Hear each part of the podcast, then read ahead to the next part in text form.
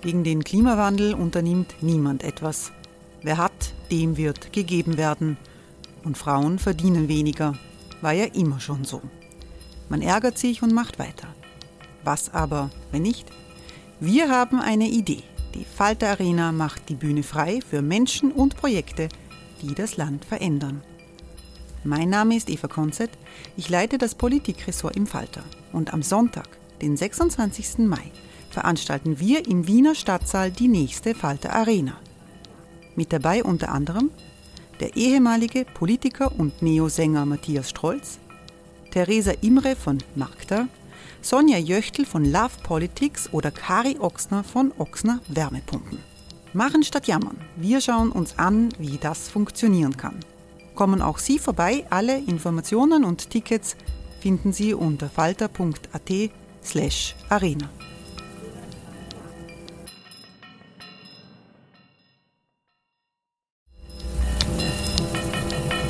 Falter-Podcasts werden durch Werbung unterstützt. Das hilft bei der Finanzierung unseres journalistischen Angebots. It's that time of the year. Your vacation is coming up.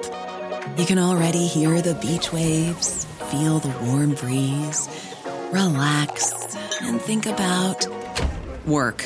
You really, really want it all to work out while you're away. Monday.com gives you and the team that peace of mind. When all work is on one platform and everyone's in sync, things just flow wherever you are. Tap the banner to go to Monday.com.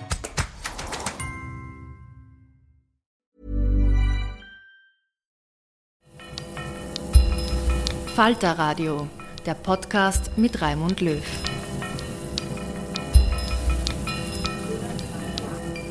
Sehr herzlich willkommen, meine Damen und Herren, im Falter Radio.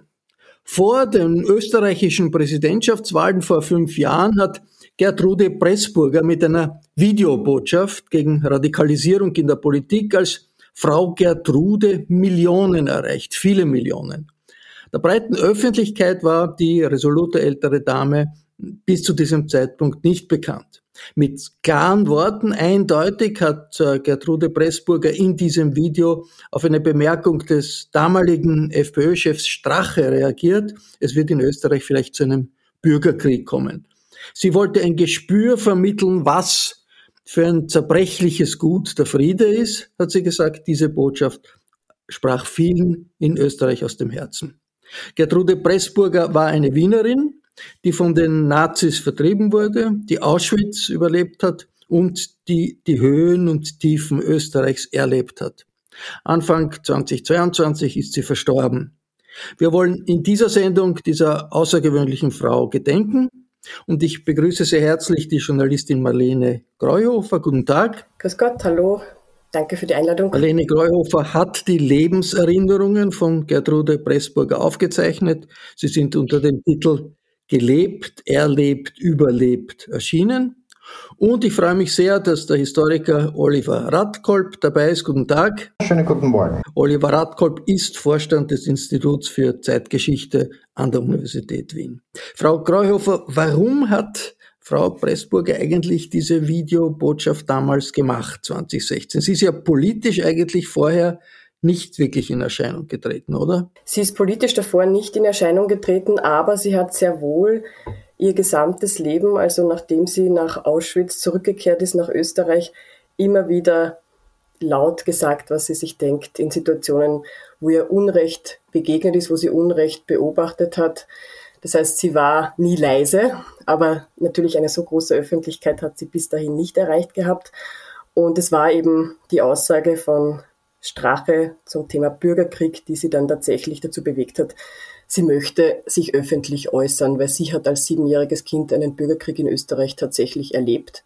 Sie weiß, was das bedeutet und das hat sie gesagt, da kann sie nicht ruhig bleiben. Oliver Radkolb, wie lässt sich eigentlich dieses ungeheure Echo dieses, dieses Clips von Frau Gertrude erklären. Hetze der Freiheitlichen, das hat es ja früher auch schon gegeben. Ich glaube, das Besondere an diesem fünfminütigen Facebook-Video war, dass Frau Gertrude Pressburger mit der Autorität ihrer Vergangenheit, mit der Verfolgung durch die Nationalsozialisten, mit der Traumatisierung nach der Mordung ihrer Eltern und Brüder, äh, ihrer Haft im Vernichtungslager Auschwitz, einfach eine ganz andere Autorität dargestellt hat, als wenn das ein Anführungszeichen Journalist oder ein Mensch mit einer anderen Vergangenheit gemacht hat. Das zweite Besondere an ihrem Statement war, dass sie die Dinge in knappen Worten einfach auf den Punkt gebracht hat. Ja, also das war auch ein, äh, glaube ich, Unterschied zu der damaligen Wahlpropaganda, wo einfach immer herumgeredet wird und jeder kreist um den heißen Preis. Hat die Dinge wirklich direkt angesprochen und das hat vor allem viele junge Menschen beeindruckt. Äh, äh, man sieht es auch an der unglaublichen Anzahl an Clips. Sie hat auch eine internationale Verbreitung gefunden.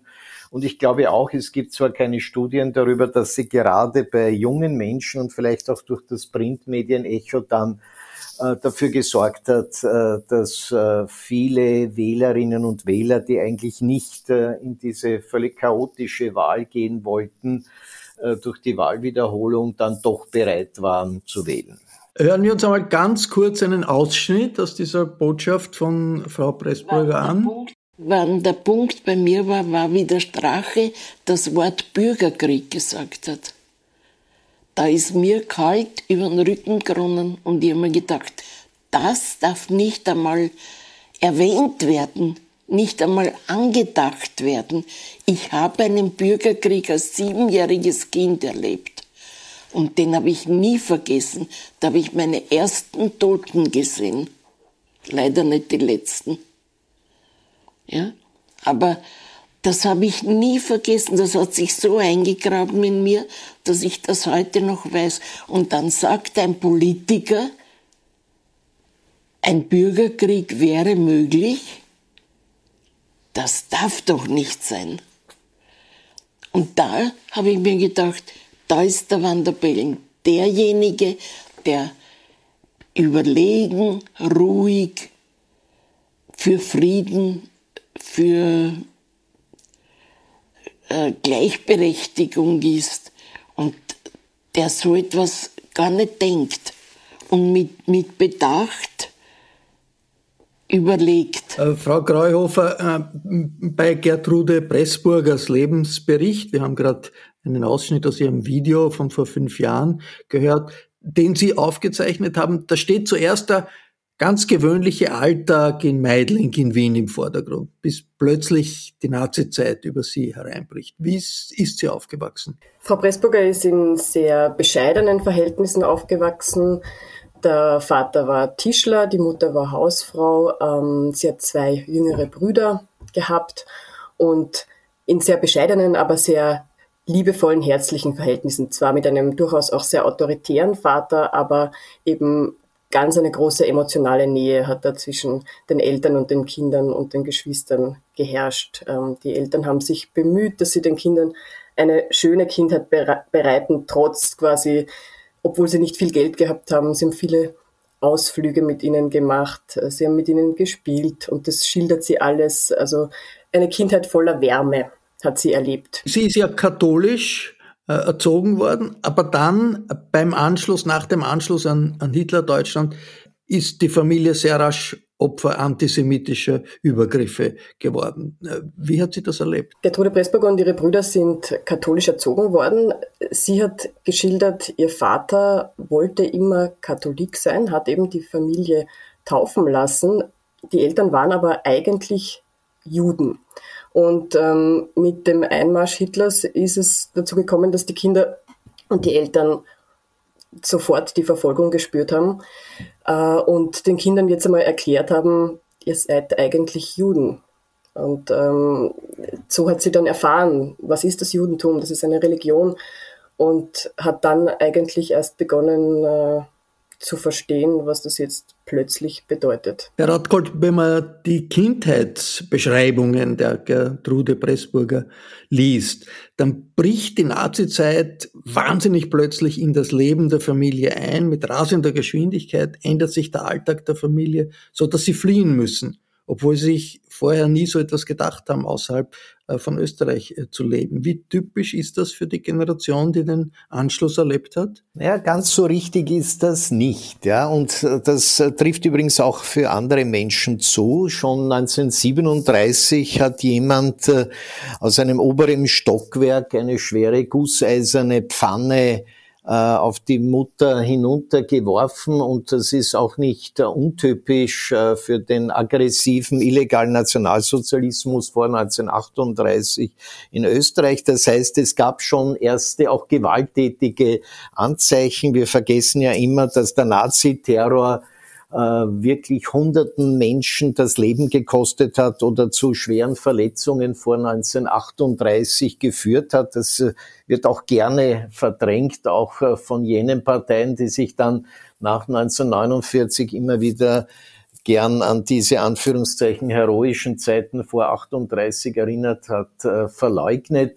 Also es gab Anzeichen, aber Faktum ist natürlich, dass aufgrund dieser äh, unglaublich rasanten Entwicklung nach dem sogenannten Anschluss, auch nach dem äh, Wiener Modell unter Anführungszeichen, wie das Hans Safran bezeichnet hat, die Nationalsozialisten die Verfolgungsmaßnahmen also unglaublich beschleunigt haben und äh, viele Menschen haben damals eben verzweifelt versucht, äh, Visa zu bekommen. Und äh, das war ja extrem schwierig, da große Länder wie die USA de facto ein Einreiseverbot erlassen hatten. Und der Vater von Frau Gertrude Pressburger hat ja relativ früh erkannt, was das bedeutet und dann doch mit großen Schwierigkeiten ein äh, Visum äh, nach äh, Jugoslawien bekommen.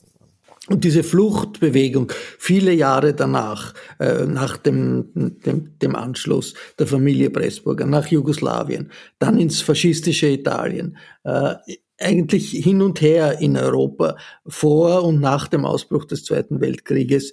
Wie ungewöhnlich ist das, Oliver Radkolb? Wie wir das in der Gegenwart sehen, ist das nicht äh, ungewöhnlich. Ja, es, manchmal ist es ein Déjà-vu. Ja, also die Einreiseverboten, die Sch Verbote, die Schwierigkeiten, Visa zu bekommen, Quotenlösungen, illegale Flucht, äh, Schlepper und so weiter. Das ist Teil immer einer Geschichte von Zwangsmigration und nichts anderes war das, was die Nationalsozialisten äh, ausgelöst haben.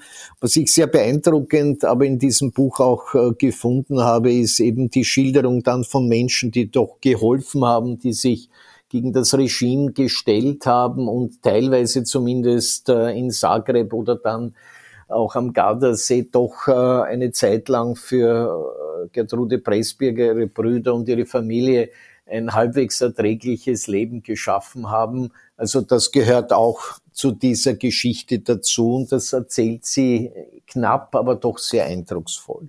Frau Greuhofer, was steht für Sie, für, für, für, für Frau Pressburger im Zentrum bei dieser Erinnerung an diese Jahre? Sie, Sie müssen sich ja immer wieder, müssen ja immer wieder vor den Deutschen fliehen und geben sich aber schon als Wiener Familie auch äh, zu erkennen, müssen das. Sie geben sich durchaus zu erkennen. Ähm, Frau Pressburger beschreibt zum Beispiel, dass äh, sie aber sie erinnert sich daran, dass der Vater, dem war es immer wichtig, dass sie irgendwie so selbstständig wie möglich dort äh, leben können. Also sehr wohl hat es Hilfsgelder gegeben, aber der Vater wollte immer nicht in Mitleid, also nicht mit zu viel Mitleid erregen, hat sich eher daran gestört an anderen Wiener Flüchtlingen, die das in seinen Augen zu viel gemacht haben. Also sie beschreibt vor allem die Stärke ihrer Eltern, also dass die es geschafft haben, ihnen immer irgendwie Geborgenheit zu geben, auch in den schlimmsten Situationen jetzt, was die Flucht betrifft. Ähm, sie kann sich nicht mehr an alle Orte erinnern, an viele Orte ja, aber nicht mehr an alle Stationen, die sie in diesen sechs Jahren miterleben hatten müssen, äh, weil es eben so viele waren und sie wirklich immer von Stadt zu Stadt weiterziehen haben müssen, weil sie eben dann wieder keine Aufenthaltsgenehmigung bekommen haben, weil der nächste Fluchtversuch gescheitert ist. Sie haben zum Beispiel auch versucht, ähm, von Italien nach Frankreich zu kommen mit einem Boot. Das ist gescheitert, wieder ein Rückschlag. Ähm, die Eltern sind zwischendurch interniert worden. Also das sind die, die Erlebnisse, die sie da schildert. Und es kommt dann zur Festnahme äh, im, im Frühjahr 44 und die Familie Pressburger wird nach Auschwitz äh, gebracht, in Viehwaggons zur Selektion. Und das ist ein Teil ihres Buches, der ist schwer zu lesen. Äh, die Gertrude Pressburger ist 16 zu dem Zeitpunkt und sie sieht, wie die, dieser Waggon in Auschwitz ankommt, wie ihre Mutter und ihre beiden Brüder im LKW abtransportiert werden, aber sie wird in eine andere Richtung gelenkt und sie fragt dann in den nächsten Tagen die Mitgefangenen, wo ist eigentlich meine Familie, wo, wo sind meine Brüder, wo ist meine Mutter? Und da will zuerst niemand Auskunft geben und dann zeigt jemand auf den Rauch aus dem Krematorium, der da aufsteigt und sagt ihr, alle sind vergast worden, sind verbrannt worden. Hat sie Ihnen das so erzählen können, Frau Greuhofer? Sie hat mir das so erzählen können und ähm, unsere erste Begegnung war ja ursprünglich für eine Radiosendung, für Radio Klassik Stephansdom und wenn ich das höre, also ich habe das auch natürlich dann später auch nochmal fürs Buch aufgezeichnet, also da schießen mir bis jetzt die Tränen in die Augen. Ja, sie hat das so ausgesprochen. Und ähm, das ist ganz, ganz schwer dazu zu hören. Im Buch ist dann aus, also da ist ein Strich, da kann man nicht mehr drüber reden. Wie, wie ist äh, sie mit ihrer Erfahrung umgegangen? Hat sie mehr darüber gesprochen, als, als einfach zu sagen, so ist es passiert und dann ist das Leben weitergegangen? Sie hat sie hat mehr darüber erzählt. Also wir haben natürlich immer Pausen gemacht. Ähm ja, also so wie es ist im Buch, es ist ein Strich und danach beginnt etwas anderes. Danach beginnt nur mehr ein Überlebenskampf, ähm, auch irgendwie unter, wie unter Betäubung. Also sie sagte dann auch, sie hat nicht mehr an morgen gedacht, sie, sie hat einfach existiert. Das war es, so wie hat sie es beschrieben. Also sie hat nur mehr existiert. Herr Radkolb, äh, Gertrude Pressburger hat in Auschwitz im Arbeitslager überlebt. Das ist unweit des Vernichtungslagers mit den Gaskammern und den Krematorien gegeben hat. Vielleicht ist es wichtig, in Erinnerung zu rufen, wie das war. Dieser Massenmord in Auschwitz, der die ganze Zeit passiert, den Gefangenen dort, die im Arbeitslager waren, war völlig klar, was passiert ist, oder? Ja, völlig richtig, ja. Also das ist sozusagen Leben auf Zeit. Äh, Frau Pressburger beschreibt das auch sehr eindrucksvoll äh, in ihrem äh, Buch. Ja, also sie hat bis zu einem gewissen Grade abgeschaltet, hat sich einen Panzer emotional äh, in ihrer Psyche angelegt und von Tag zu Tag äh, gelebt.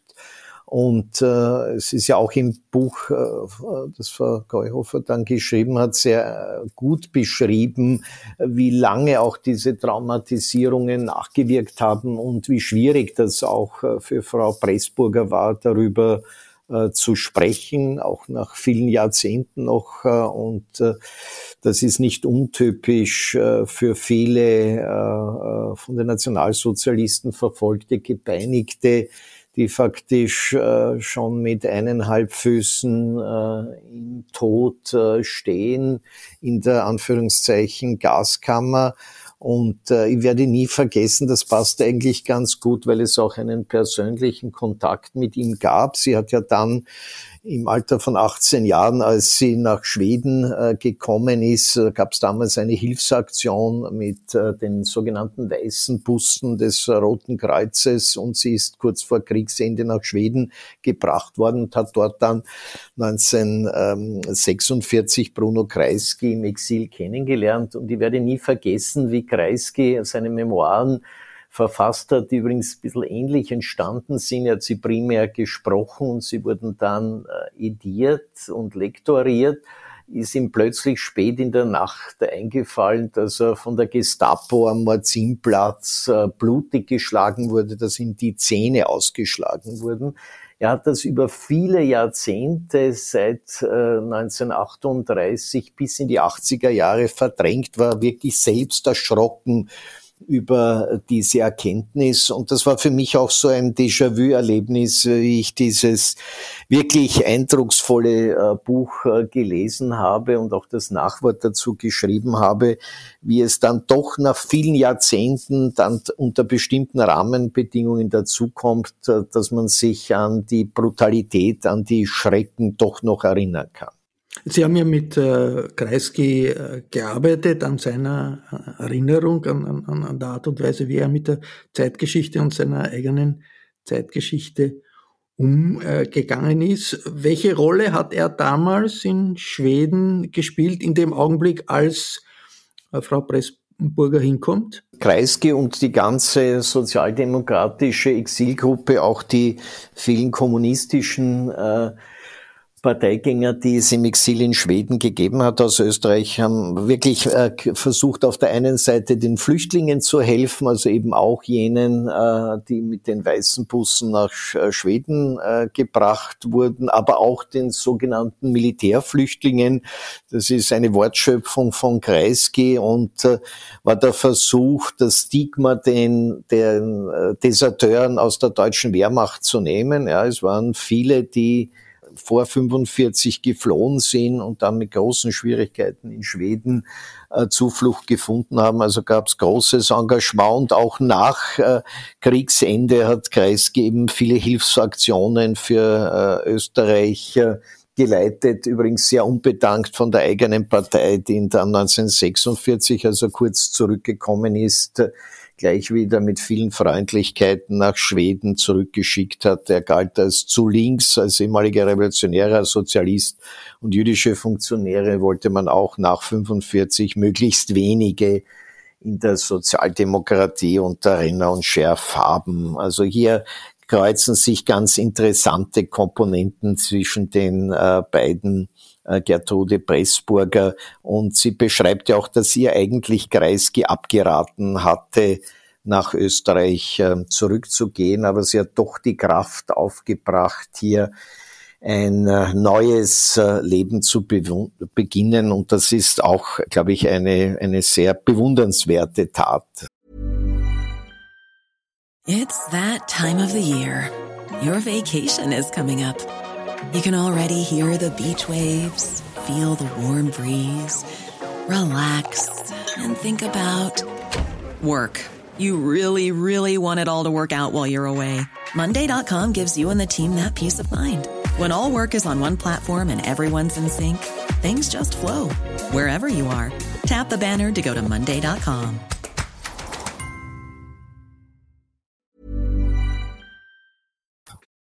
Sie beschreibt ja hm, Bruno Kreisky eigentlich fast als jemand, der liebevoll, einfühlend, sehr, sehr einfühlend mit all den Flüchtlingen umgegangen ist in, in Schweden. Nicht, gar nicht der hartgesottene Politiker, der, der, den man, an den man sich, den man sich manchmal vorstellt in, in, in der Zeit, in der er ja.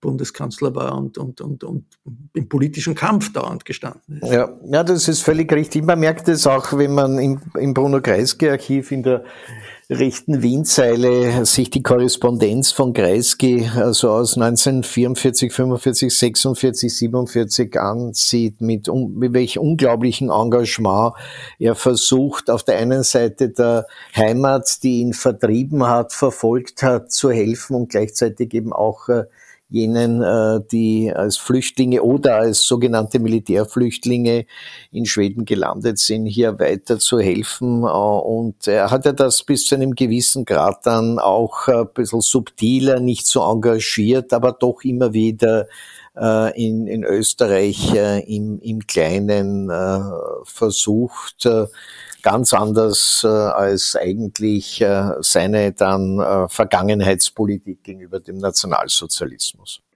Ähm, Marlene Greuhofer, die Frau Pressburger kommt zurück nach Wien. Das ist schon angesprochen worden, 1947, also knapp zehn Jahre nachdem ihre Familie vertrieben worden ist und sie, sie, sie flüchten musste. Und sie empfindet Wien als Feindesland. Das ist eine Kapitelüberschrift in ihrem Buch. Was ist für Sie so extrem bedrückend, dass das ein Feindesland ist, in das sie zurückkommt, dass er ihr ursprüngliches Heimatland ist? Sie hat nach wie vor den Antisemitismus zu spüren bekommen. Also das fängt an, wenn sie ähm, von Amt zu Amt geht. Sie braucht wieder Papiere in Österreich und wird äh, dabei absolut unfreundlichst behandelt. Also die stellt man ihr widerwillig aus. Sie hätte gerne eine Wohnung und geht äh, auf das zuständige Amt und es geht darum, dass sie gefragt wird, ja, ähm, wo haben wo haben Sie denn vorher gelebt? Und sie sagt, wo die Wohnungen ihrer Eltern waren. Und es wird ihr gesagt, na gut, Sie haben jetzt keinen Anspruch auf eine Wohnung, weil die haben ja damals ihre Eltern gemietet und nicht sie und wer weiß, ob die nicht längst in Amerika sind und sich dort ein schönes Leben machen. Also damit ist sie konfrontiert worden und ähm, das hat dann dazu geführt, dass sie sich wirklich lange nicht willkommen gefühlt hat. Warum ist sie geblieben letztlich in Wien? Sie ist geblieben und zurückgekommen, weil sie sich in Schweden doch sehr einsam gefühlt hat. Sie ist dort zwar zwischenzeitlich bei einer entfernten Verwandten aufgenommen worden, sie hat dort dann auch gearbeitet, aber sie hat ein Heimweh nach einer familiären Nähe gehabt. Sie hat sich auf die Suche gemacht nach noch überlebenden Verwandten in Wien und eine Schwester ihres Vaters mit ihrem Mann hat nach wie vor in Wien gelebt und ähm, ihr angeboten, dass sie sie aufnehmen würde. Und sie reist dann eben zurück nach Wien, sieht Wien, ist schockiert, denkt sich eigentlich, also ich, sie ist sich nicht sicher, ob sie da jetzt bleiben wird. Und dann kommt sie nach Hause in die Wohnung der Tante und die Tante hat da dann Kugelhupf gebacken gehabt und ein Schild aufgehängt, herzlich willkommen. Und dann sind sie sich in die Arme gefallen und sie hat entschieden, sie wird bleiben das war dann der ausschlaggebende Grund. Oliver Radkolb, diese äh, Widerstände gegen die Flüchtlinge, die zurückkommen, war, war, wie erklärt man das? War, war das? Waren das Restbestände des, des Antisemitismus? War das Antisemitismus? Man hätte auch sagen können, die Republik damals äh, holt die Diaspora zurück und das kann helfen, das Land aufzubauen. Da hat offenbar niemand dran gedacht, dass das eine Option ist. Warum? Das ist eine schwierige Frage. Ja, bei manchen ist es sicher Antisemitismus, bei anderen, wie zum Beispiel Karl Renner, ist es nicht, nicht wirklich Antisemitismus, sondern er versucht, die antisemitische Debatte der christlich-sozialen aus der Zwischenkriegszeit nach 45 dadurch zu verhindern, indem keine Juden mehr zurückgeholt werden. Ja, ist eine völlig auch äh, eigentlich äh, amoralische Vorstellung, die er ganz offen äh, artikuliert. Also es ist so eine Mischung aus den äh, Schwierigkeiten, die die Lebenssituation geboten hat. Es befanden sich weit mehr als eine Million Flüchtlinge auf dem Staatsgebiet des heutigen Österreichs. Es ist Antisemitismus. Es ist natürlich auch äh, ein Verdrängungsmechanismus. Man wollte nicht äh, an die mögliche eigene Mitschuld, an die Mitverantwortung oder Verantwortung erinnert werden. Ja, es haben ja alle gesehen, äh, was äh, mit den Juden und Jüdinnen äh, in der sogenannten Ostmark passiert ist, gerade auch in, in Wien. Also es ist ein Konglomerat an Abwehrmechanismen, die ein wirklich äh, ganz gefährliches Gebräu ergeben haben. Und für mich wirklich erschütternd ist eines der ersten Gesetze im Mai 1945 der provisorischen Staatsregierung Renner, hat de facto den Entzug der österreichischen Nach äh, der Staatsbürgerschaft äh, der Nationalsozialisten äh, noch einmal bestätigt, ja, weil man hat nicht automatisch nach Kriegsende zum Beispiel in Schweden dann die Staatsbürgerschaft wieder bekommen, sondern man musste, so wie Frau Pressburger oder später wie Bruno Kreisky auch nach Österreich zurückkommen, musste seinen Wohnsitz nehmen, musste auf die bisherige Staatsbürgerschaft verzichten und dann mit einem unglaublichen bürokratischen Aufwand äh, die Staatsbürgerschaft wieder erwerben. Also eben auch dieser bürokratische Mechanismus, der erst in den Franitzky-Jahren dann aufgelöst wurde und heute können ja auch Nachkommen von Shoah-Überlebenden und Shoah-Opfern die Staatsbürgerschaft wieder beanspruchen. Das war alles nach 45 nicht der Fall. Aber der Grund liegt in einem Konglomerat an Abwehr und Verdrängungsgründen, äh, der lange noch Jahrzehnte lang die Zweite Republik beherrschen sollte. Nur die KPÖ war anders. Die, die Kommunisten haben Antifaschisten aus der Immigration ganz bewusst geholt, oder? Das ist völlig richtig. Aber bei der KPÖ muss man auch eine Einschränkung machen. Sie haben primär ihre eigenen Parteimitglieder zurückgeholt, aber in großen Aktionen, zum Beispiel aus England, äh, das ist äh, völlig richtig. Punktuell hat das auch die ÖVP gemacht mit ehemaligen Parteifunktionären, aber eine generelle Linie und zu diesem, bei diesem Gesetz äh, haben auch die kommunistischen Mitglieder der provisorischen Staatsregierung äh, mitgestimmt. Ja, und das ist ein Schlüssel. Ja, es wäre wesentlich einfacher gewesen, ja, wenn es, äh, wie das auch einmal Oskar Kokoschka formuliert hat, er hat ja nie auf die Staatsbürgerschaft verzichtet, also bin ich noch immer Staatsbürger, diesen Rechtsstatus wiederherzustellen. Und das hat natürlich Auswirkungen auf Jahrzehnte der Zweiten Republik gehabt. Die, die Fundamente der Zweiten Republik äh, hat, hat das betroffen. Äh, Frau Kreuhofer, es gibt viele Fotos in Ihrem Buch aus den verschiedenen Lebensphasen der Frau Pressburger. Wo sind die Fotos hergekommen? Die wird sie ja nicht mitgenommen haben. Die Fotos haben eine ganz, ganz besondere Geschichte. Die Fotos sind zurückgeblieben in Caprino, als die Familie 1944 von dort nach Auschwitz deportiert worden ist. Und eine Nachbarin hat die eben in Italien dann im Mistkübel gefunden und aufgehoben. Und als Frau Pressburger dann in Schweden ist ähm, und gerade im Spital liegt, kriegt sie plötzlich ein Backerl und da sind diese Fotos drinnen. Und ähm, sie erzählt eben, dass sie einen vollkommenen also Nervenzusammenbruch bekommen hat, als sie dieses Paket geöffnet hat. Und da sind plötzlich die Familienfotos drinnen und das ist bis heute das einzige, was von ihrer Familie an Erinnerungsstücken geblieben ist. Also die haben eine sehr besondere Geschichte.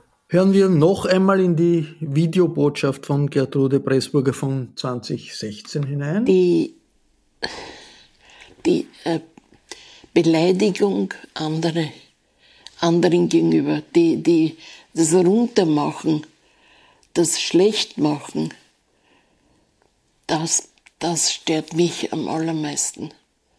Keine Achtung vor den anderen, keine, das Niedrigste aus dem Volk, aus, aus, den, aus den Leuten herausholen. Nicht das Anständige, sondern das Niedrigste. Und das war schon einmal der Fall. Man hat aus, aus den Menschen Hass oder äh, lächerlich machen. Das haben sich die Leute hingestellt und wie die Juden die, die, die Wege haben, also die Straßen reinigen mussten, sind die Wiener gestanden, Frauen, Männer, haben zugeschaut und haben gedacht, schaut euch das an, haha, das war lustig. Ja? Und das holt man, versucht man wieder rauszuholen aus den Menschen. Und das schmerzt. Und das fürchte ich. Und das hat einen unglaublichen Widerhall gehabt, dieses Video, diese Botschaft vor äh, fünf Jahren ist heute sicher genauso aktuell, wie es damals war. Wie hat sie denn reagiert darauf, wie sie, wie sie festgestellt hat? Da hören ja Millionen zu. Ruhig eigentlich. Also ich denke schon, dass es sie gefreut hat, dass sie so viele Menschen erreicht hat. Und gleichzeitig, ähm, das sagt sie auch immer, hat sie immer gesagt, sie ist sehr komplett am Boden geblieben. Also sie hat sich durchaus gefreut, aber, aber ruhig.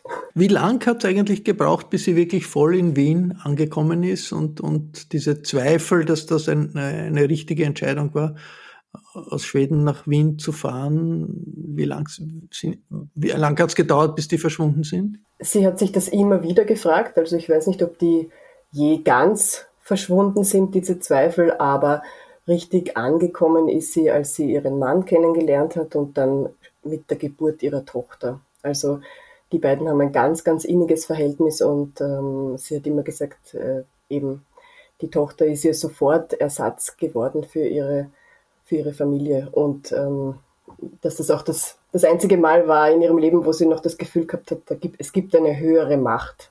Also mit, mit der Begründung ihrer, ihrer Familie hat, ist sie dann richtig angekommen. Oliver Radkolb, wie wichtig war es für die Zweite Republik, dass Persönlichkeiten wie Gertrude Pressburger nicht geschwiegen haben oder auch die Erinnerungen von anderen Überlebenden von Auschwitz, Hermann Langbein oder Ella Lingens. Wie wichtig war das letztlich doch für die Zweite Republik? Ich glaube, es war extrem wichtig für die Zweite Republik, dass äh, Shoah-Überlebende Immigranten nach 45, so wie Gertrude Pressburger, nicht nur zurückgekommen sind, sondern auch versucht haben, die politische Kultur äh, positiv äh, zu beeinflussen eben mit einem permanenten Warnen, was eine Diktatur verursacht, wie das Frau Pressburger sehr eindrücklich getan hat, was für Folgen ein totalitäres Regime ausüben kann, das ja ganz Europa und die Welt äh, eigentlich in den Abgrund gerissen hat. Und äh, es ist für mich nur interessant, dass das eigentlich sehr lange äh, gedauert hat. Also ich selbst habe als, als junger Wissenschaftler Hermann äh, Langbein äh, mal reden gehört. Es war unglaublich beeindruckend vor dem Hintergrund auch seiner Biografie, äh, wie er mit äh, dem Nationalsozialismus, aber auch den Folgen des Nationalsozialismus äh, für die Zweite Republik umgegangen ist. Aber es waren Ausnahmeerscheinungen, die auch in der breiten Öffentlichkeit kaum kommuniziert wurden.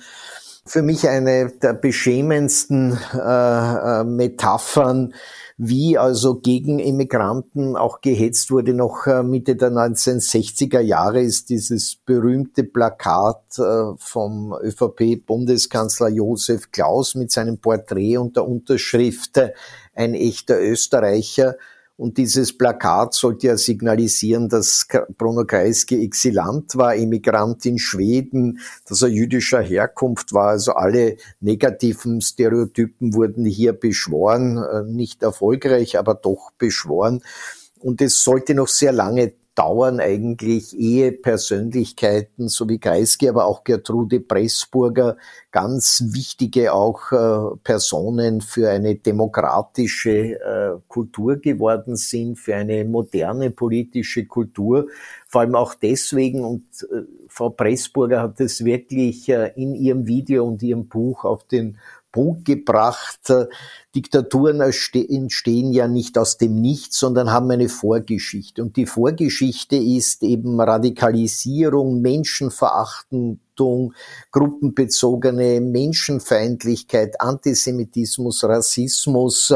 Und wir erleben das ja in der äh, Covid-19-Debatte, Corona-Debatte gerade auch wieder sehr, sehr deutlich. Und insofern sind Ihre Worte aus 2016 nach wie vor aktuell und sind, glaube ich, auch ein wichtiger Bestandteil einer ehrlich gemeinten politischen Bildung. Und ich hoffe sehr, dass die Erinnerung an Gertrude Pressburger nicht schnell verschwinden wird, sondern ganz im Gegenteil, dass man sich immer wieder an sie, ihre Lebenserfahrung und auch ihre Lebensbotschaft äh, an alle, die in Österreich äh, leben, weiterhin erinnert. Ich bedanke mich sehr herzlich für diese Einblicke, Professor Radkolb, Frau Greuhofer.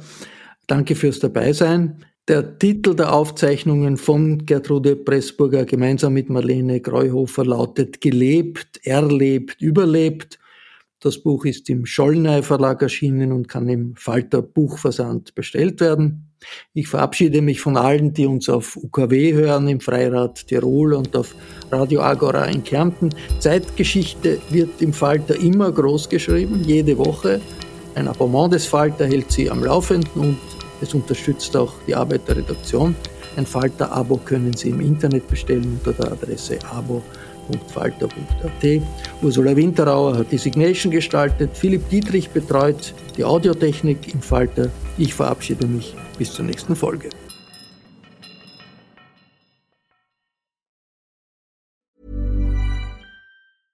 Selling a little or a lot? Shopify helps you do your thing however you cha-ching. Shopify is the global commerce platform that helps you sell at every stage of your business. From the launch your online shop stage to the first real life store stage, all the way to the did we just hit a million orders stage. Shopify is there to help you grow. Shopify helps you turn browsers into buyers with the internet's best converting checkout. 36% better on average compared to other leading commerce platforms because businesses that grow grow with Shopify. Get a $1 per month trial period at Shopify.com slash work. Shopify.com slash work. Ever catch yourself eating the same flavorless dinner 3 days in a row, dreaming of something better? Well, HelloFresh is your guilt-free dream come true, baby. It's me, Kiki Palmer. Let's wake up those taste buds with hot, juicy pecan crusted chicken or garlic butter shrimp scampi. Mm. Hello Fresh. Stop dreaming of all the delicious possibilities and dig in at HelloFresh.com. Let's get this dinner party started.